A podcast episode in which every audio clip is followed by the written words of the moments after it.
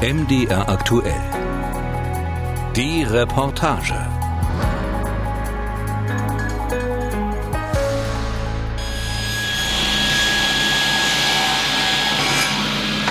Sommer 2020. In Arbeitshose und schlichtem T-Shirt beugt sich Julie Hanisch über die Maschinen. Der blonde Pony fällt ihr in die Augen. Wenn sie lacht, bilden sich Grübchen auf ihren Wangen. In der Tischlerei Kaiser Möbelbau im Leipziger Osten arbeitet sie an ihrem Gesellenstück. Ich habe mich für Birke entschieden, weil Birke ein helles Holz ist. Bei der Holzauswahl muss man natürlich auch entscheiden, wie soll die Struktur sein. Und ich wollte gerne was Schlichtes auch haben. Hanisch baut einen Sarg, genauer einen Kindersarg. Den möchte sie an das Leipziger Kinderhospiz Bärenherz spenden. Er soll dort einer bedürftigen Familie zugutekommen. Wie sie auf die Idee kam, weiß die 38-Jährige selbst nicht mehr so genau. Vielleicht hat es mit ihrem früheren Beruf als Sozialarbeiterin zu tun, vielleicht auch mit dem eigenen Überleben einer schweren Krankheit.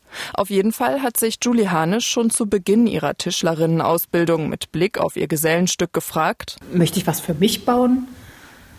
Ist das überhaupt notwendig? Und bin zu dem Schluss gekommen, dass das nicht notwendig ist. Also ich brauche für mich nichts. Und dann hatte ich die Idee, für jemand anderes was zu bauen. Auch ein Möbelstück, was, was man tatsächlich auch braucht. Und, ähm, und das dann zu spenden, das dann zu schenken.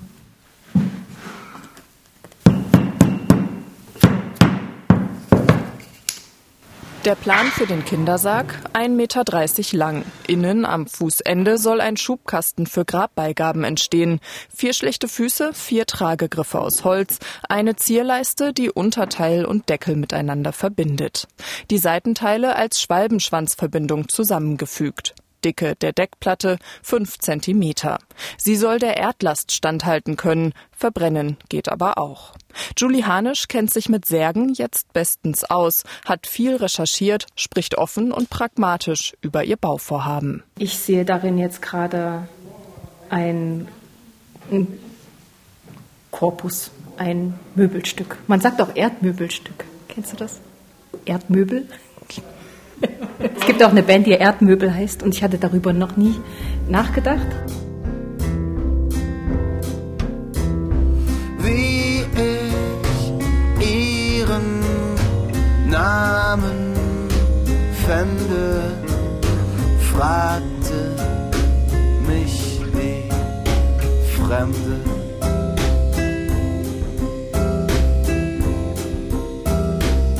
Anfangsschwester heißt Ende. Zuerst, naja, es gibt halt so eine ganz intuitive Reaktion, nämlich, dass man erstmal geschockt ist vom Thema, dass man erstmal äh, betroffen ist und ähm, dass äh, die meisten erstmal denken, vielleicht ich auch, das ist ja aber makaber. Und dann, wenn es aber gesagt ist, wenn man dann dazu hört, dass das eine Spende ist für eine bedürftige Familie, dann finden es die allermeisten gut. Ist das Sterben ein Tabuthema? Im Gegenteil, findet Stefan Dreske. Der Soziologe arbeitet an der Universität Fechter am Institut für Gerontologie, das sich also mit dem Altern beschäftigt. Geforscht hat er auch schon zum Sterben. Ich weiß gar nicht genau, ob das so ein unangenehmes Thema ist. Die Medien sind ja voll von der Thematisierung von Tod und Sterben. Ja, da geht es um Sterbehilfe, da geht es um Hospizversorgung, es geht um den gewaltsamen Tod, den Mord. Also ich bin mir da nicht so ganz sicher. Auf der allgemeinsten Ebene ist das schlichtweg eine Frage der Situation. Man spricht nicht in jeder Situation über alles. Und manche Themen sind in bestimmten Situationen dann mit Peinlichkeiten behaftet. Was sich im Vergleich zu früher aus Sicht des Experten aber deutlich verändert hat, heute betrifft uns der Tod im eigenen Umfeld normalerweise erst sehr spät, wenn die Großeltern oder die Eltern sterben. Es wird im hohen Alter gestorben und das hat sich sozusagen in der Bevölkerung als Erwartung festgesetzt. Ja, wir erwarten, dass wir im hohen Alter sterben. Und wir erwarten auch, dass wir eher an chronisch degenerativen Krankheiten sterben. Das heißt, an Herz-Kreislauf-Krankheiten oder an äh, Krebskrankheiten, die länger dauern. Stefan Dreske bezeichnet das Sterben heute deshalb sogar als Lebensphase, auf die man sich oft vorbereiten könne. Noch zu Zeiten der Industrialisierung war das ganz anders. Es wurde öfter und früher an Infektionskrankheiten gestorben. Vor allem die Kindersterblichkeit war hoch. Heute ist es umgekehrt. Der Tod eines Kindes gilt als besonders tragisch. Weil hier ist natürlich eine große Emotionalität da. Es ist ein Sterben, was sehr selten ist und aufgrund der hohen emotionalen Aufgeladenheit gibt es einfach das Problem, dass man äh, auch dafür äh, Räume schaffen muss, damit man darüber sprechen kann. Und dann kann es durchaus sein, dass viele Räume nicht geeignet sind, in der Tat.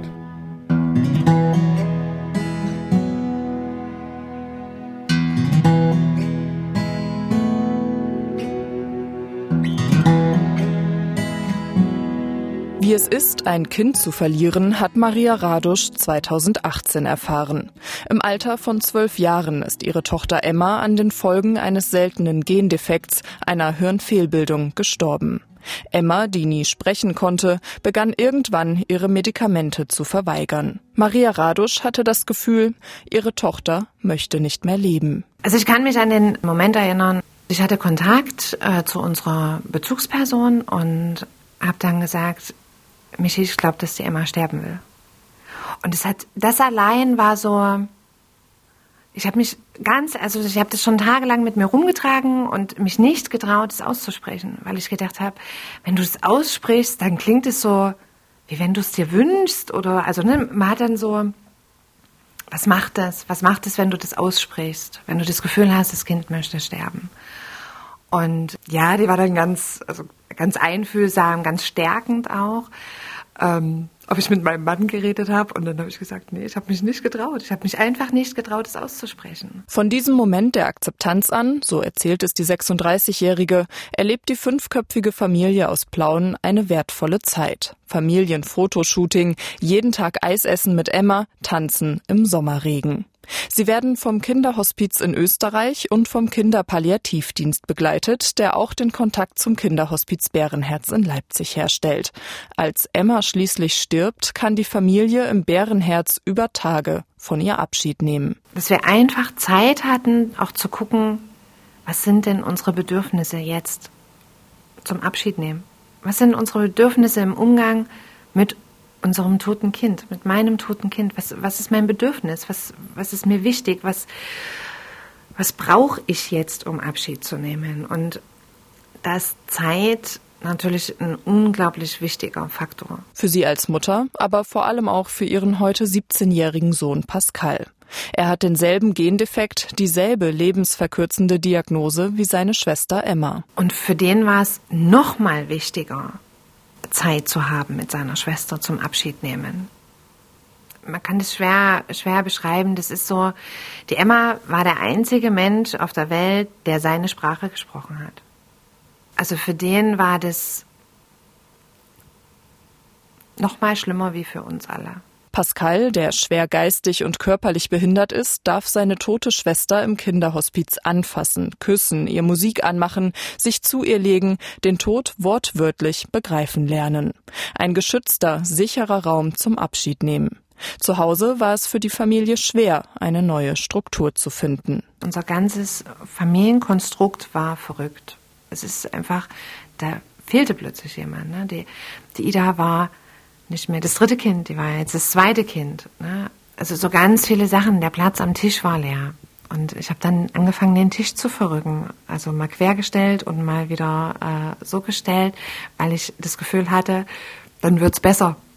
Aber es ist nicht besser geworden. Dieser Platz war einfach leer. Der war einfach unbesetzt. Maria Radosch merkt nach Emmas Tod, wie wichtig für sie die professionelle Begleitung und Trauerarbeit ist. Denn im privaten Umfeld erlebt sie auch, dass viele nicht wissen, wie sie der Familie in ihrer Trauer helfen können. Was funktioniert ist, ich brauche etwas, kannst du etwas tun? Das funktioniert, aber eigentlich ist man gar nicht in der Lage zu sagen, ich brauche etwas oder ich brauche dies oder ich brauche ich brauche mal ein Mittagessen, weil ich gerade mein Kind verloren habe und ich keine Kapazität habe, mich in die Küche zu stellen und zu kochen. Und da haben wir schon gemerkt, dass sich auch unsere Kernfamilien sehr, sehr schwer tun im Umgang, im Umgang damit, was tun wir jetzt? Und dann tun wir lieber nichts und warten darauf, ob wir was tun sollen. Ihrer Trauer begegnet die 36-Jährige mit Erinnerungspartys an Geburtstags- und Todestagen von Emma, mit langen Spaziergängen, mit Malen, so aktiv wie möglich. Ich empfinde es schon so als Wellen, also ne, dass es eben mal besser und mal schlechter geht und dass es aber okay sein darf und, und, und völlig legitim, dass es eben schlechte Tage gibt, an denen man sagt, ich möchte mein Kind wieder zurück weil ich es einfach so vermisse.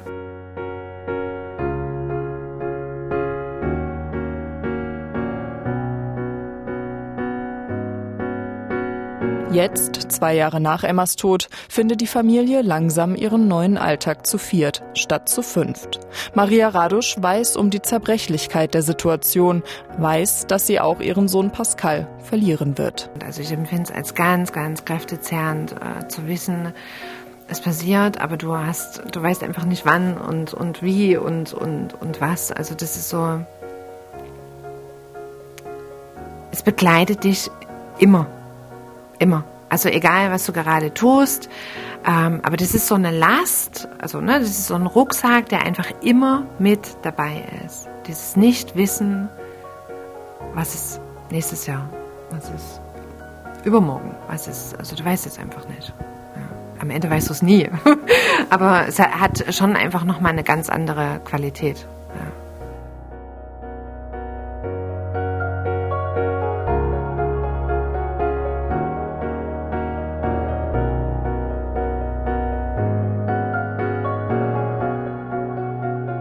Adeline Kremer ist Kunsttherapeutin und begleitet Familien im Leipziger Kinderhospiz Bärenherz oft über Jahre hinweg, denn die Familien kommen vor allem auch zum Leben, zum Entlastungsurlaub. Also was hier auch wirklich gelacht wird. Also wenn man hier manchmal irgendwie durchs Haus geht, da hört man hysterische Grüppchen sich amüsieren. Nee, aber es ist wirklich auch ganz viel Freude und schön und dann spielen hier die Kinder und ähm, mit den Jugendlichen werden coole Aktionen gemacht. Es schließt sich alles nicht aus. Es ist nebeneinander, weil es einfach dazugehört. Und so ist es, glaube ich, auch in der Trauer. Kremer unterstützt auch beim Abschiednehmen und in der Trauer. Wenn ein Kind verstirbt, können die Familien, wenn sie das möchten, den Sarg bemalen. Kremer sagt, manche machten das lieber unter sich im Atelier, andere stellten den Sarg auf die Wiese und alle dürften mitgestalten. Ich glaube, es ist für manche Eltern dann wichtig, den Sarg zu bemalen, weil sie auch in einer Aktion irgendwie sein können und für das Kind nochmal was Schönes mit auf den Weg geben und nochmal die Wünsche mitgeben und nochmal die ja, Briefe teilweise, Fotos werden in den Sarg geklebt. Es wird der Sarg innen auch äh, ausgestaltet und noch ein Kuscheltier und noch die Jacke der Mutti mit eingekuschelt und das wird einfach dann ein ganz, nochmal ein ganz liebevoller, schöner Ort. Beim Bemalen werde Kaffee getrunken, sich zusammen erinnert, dann auch mal wieder innegehalten und getrauert. Trauer, sagt Kremer, sei etwas sehr Individuelles. Ich habe auch immer wieder gehört, dass Leute zum Beispiel irritiert sind, wenn nach fünf Jahren irgendjemand noch trauert, dann haben die Sprüche, jetzt treff dich doch mal wieder und geh doch mal raus und es ist doch, geht, das Leben geht weiter. Also man darf nicht zu lange trauern. Ich habe auch schon mitgekriegt, dass Familien ziemlich schnell ein neues Kind gekriegt haben, was dann auch, könnte ich mir vorstellen, wie so, hä, die haben, wie können die an sowas jetzt denken? Darf man denn überhaupt Lust haben, wenn man in der Trauer ist? Also ich glaube, es gibt viele unausgesprochene innere No-Gos und Dinge, die man tun soll, dies, glaube ich, Trauernden bestimmt nicht leicht machen, damit auch so ihren Weg zu finden. Adeline Kremer ist im Bärenherz nicht nur für die Eltern da. Sie arbeitet auch mit den Geschwisterkindern. Manche seien wütend über den Verlust, dürften diese Wut dann auch rausschreien. Andere brauchten Nähe, Kuscheln. Manchen helfe ein Buch. Die Kinder gingen mit dem Tod oft offener um als Erwachsene. Ja, die sind da teilweise echt kreativ und auch irgendwie wissbegierig und schonungslos. Also dass da Kinder irgendwie ein Geschwisterkind anfängt, das Augenlid des toten Kindes auf und zu und auf und zu und einfach anfasst ne? und, und guckt, also wie fühlt sich denn das an? Und einfach erforscht, begreift.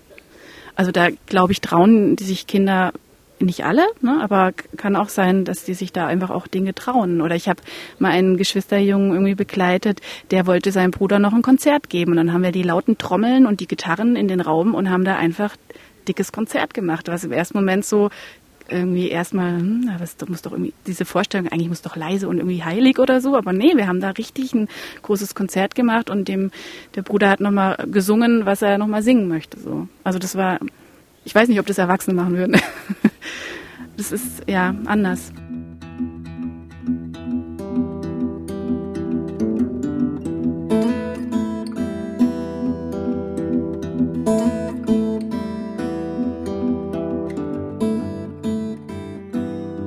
Eine palliative Versorgung, also eine möglichst schmerzfreie Sterbebegleitung zu Hause oder in einem Hospiz. Das entspreche unserer heutigen Vorstellung eines guten Sterbens, sagt Soziologe Stefan Dreske. Wir haben die Erwartung, dass wir also am Ende des Lebens, also möglichst hochaltrig, friedlich einschlafen. Dass wir aber in gewisser Weise die letzte Lebensphase auch selbst bestimmen können und dass wir äh, irgendwie im Kreise unserer Angehörigen vielleicht nicht sterben, aber dass die irgendwie involviert sind und dass man sozusagen irgendwie eine Idee von, von Spiritualität hat. Und dieses Friedliche, das ist sozusagen die zentrale Sterbeerwartung, die wir haben. Natürlich hoffen die meisten, friedlich einzuschlafen, am besten in den eigenen vier Wänden. Aber die Wirklichkeit sieht anders aus. 2018 starben laut Statistischem Bundesamt rund 46 Prozent im Krankenhaus. Genaue und aktuelle Zahlen über die anderen Sterbeorte gibt es kaum. Nach dem DAK Pflegereport von 2016 starben 22 Prozent in einem Pflegeheim, 11 Prozent in einem Hospiz und entgegen der Idealvorstellung vieler nur rund ein Drittel zu Hause. Das sind die Logiken der medizinischen Versorgung und im Prinzip sind das gute Logiken. Ist das eine gute Versorgung. Aber das Problem ist, es gibt dann keinen eigenen Raum oder wenig Raum für Sterben selbst. Und äh, aus diesem Grund, weil eben dann in Institutionen gestorben wird, ist das Sterben dann aus den Nahbereichen herausgenommen worden. Sagt Stefan Dreske. Er spricht außerdem von einer zunehmenden Bürokratisierung des Sterbens. Immer mehr werde zum Beispiel durch Gesetze geregelt. Außerdem gäbe es gar eine neue Sterbenorm. Patientenverfügungen und Vollmachten würden als immer wichtiger angesehen. Das kann Sven Berker bestätigen. Er ist der stellvertretende Leiter der Anästhesie am Universitätsklinikum Leipzig.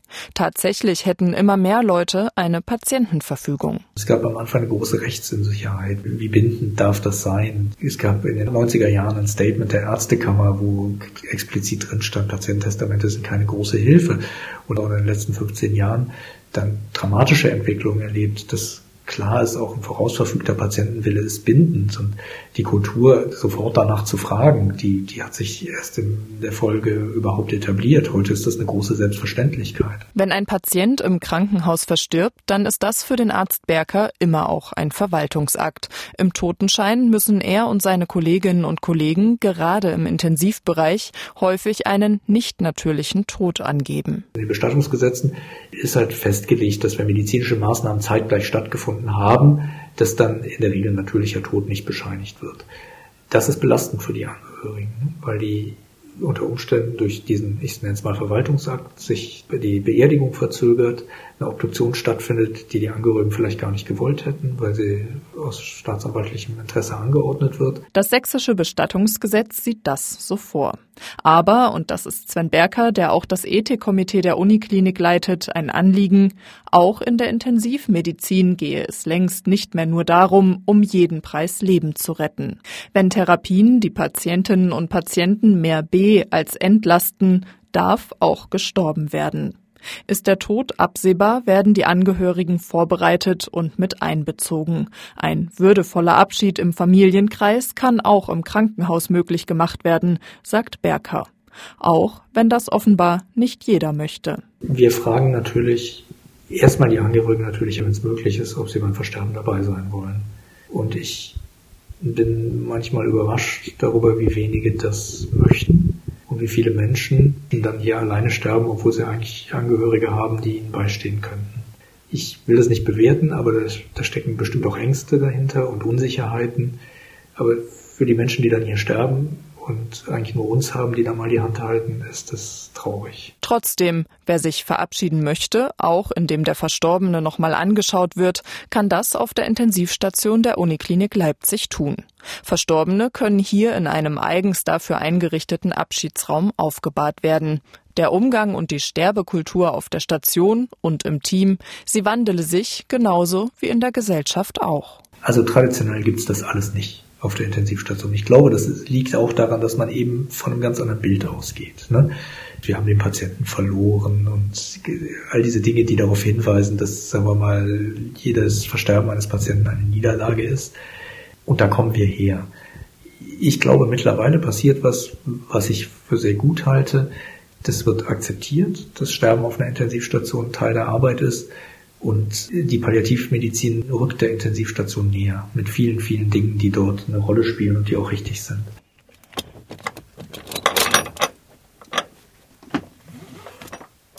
Zurück zum Gesellenstück von Julie Hanisch. Nach vier Wochen hat sie den Kindersack fertig gebaut und bringt ihn ins Kinderhospiz Bärenherz.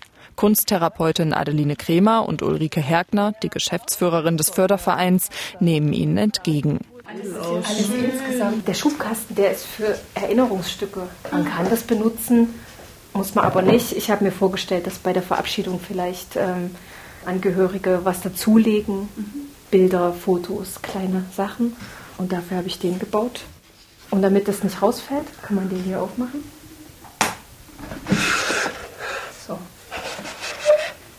Sieht sehr durchdacht aus. ich bin total beruhigt. Ja. Schlicht, würdevoll, hell und freundlich. So sieht der Kindersarg von Julie Hanisch aus. Ausgekleidet hat sie ihn mit selbstgenähtem Stoff, die Sargmatratze mit den Spänen ihrer Arbeit gefüllt. Neben dem Schubkasten für die Grabbeigaben im Sarg hat sie noch eine extra Schatulle gebaut. In der können die Eltern später Erinnerungen an ihr verstorbenes Kind aus dem Hospiz mitnehmen und aufbewahren. Die wollte ich gerne dazu bauen, weil es erstens auch dazu passt, also auch von der, von der Form, vom Stil her. Und weil es auch schön ist, was zu bauen, was bleibt, ne? weil der Sarg verschwindet ja dann. Der Kindersarg, das Erdmöbel, steht jetzt auf dem Dachboden des Kinderhospiz. Wenn er für eine bedürftige Familie gebraucht wird, wird er runtergeholt. Dann könnte er bemalt werden, im kleinen Kreis oder in großer Gemeinschaft. Oder er bleibt in seiner schlichten Eleganz so, wie er jetzt ist. Für Julie Hanisch, die sich jetzt gelernte Tischlerin nennen darf, ist nicht wichtig, was aus dem Sarg wird. Aber ich wäre sehr offen für einen Kontakt. Also wenn die Familie das möchte, dann bin ich da sehr offen. Ich stelle mir vor, dass die Eltern dann in einem ganz, dass die ganz andere Probleme haben, ne, als sich dann äh, nochmal zu bedanken. Ich will, will auch keinen Dank. So. Anfangsschwester heißt Ende. Ende. Ende.